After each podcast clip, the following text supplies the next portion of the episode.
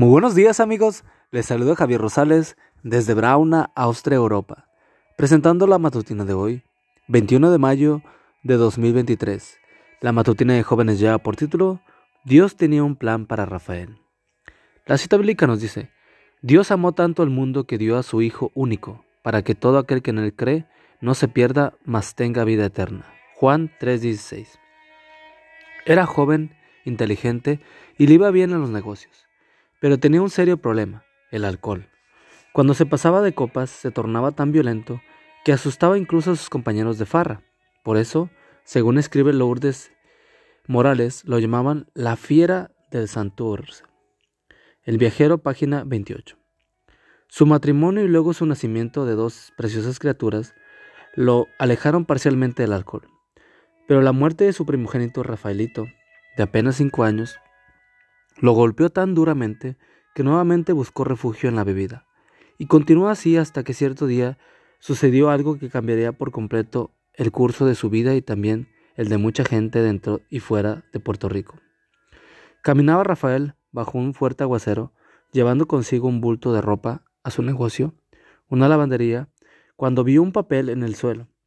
Sin saber por qué, sintió el extraño deseo de recogerlo. Cuando llegó a la lavandería se dio cuenta de que era parte de un libro. En poco tiempo sus ojos se detuvieron en las palabras de Juan 3:16. Como no pudo entender su significado, buscó la ayuda de una vecina. Rafael recibió estudios bíblicos, abandonó la bebida, pidió perdón a quienes había maltratado y fue bautizado. Su bautismo fue seguido por muchos otros, gracias al testimonio poderoso que Rafael, ya convertido, daba de su Salvador. Tiempo después, decidió dedicar su vida a distribuir el libro que lo había transformado, la Biblia. Con la bendición de Dios, Rafael llegaría a ser el mejor colportor del mundo. Página 111.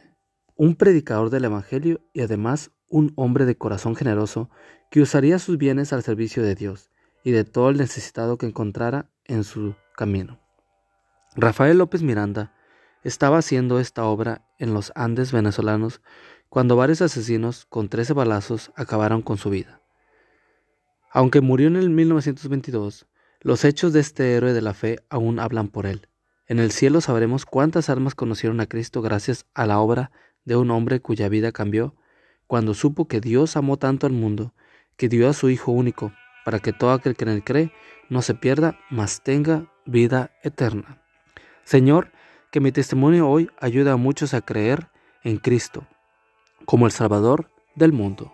Amigo y amiga, recuerda que Cristo viene pronto y debemos de prepararnos y debemos ayudar a otros también para que se preparen, porque recuerda que el cielo no será el mismo si tú no estás allí.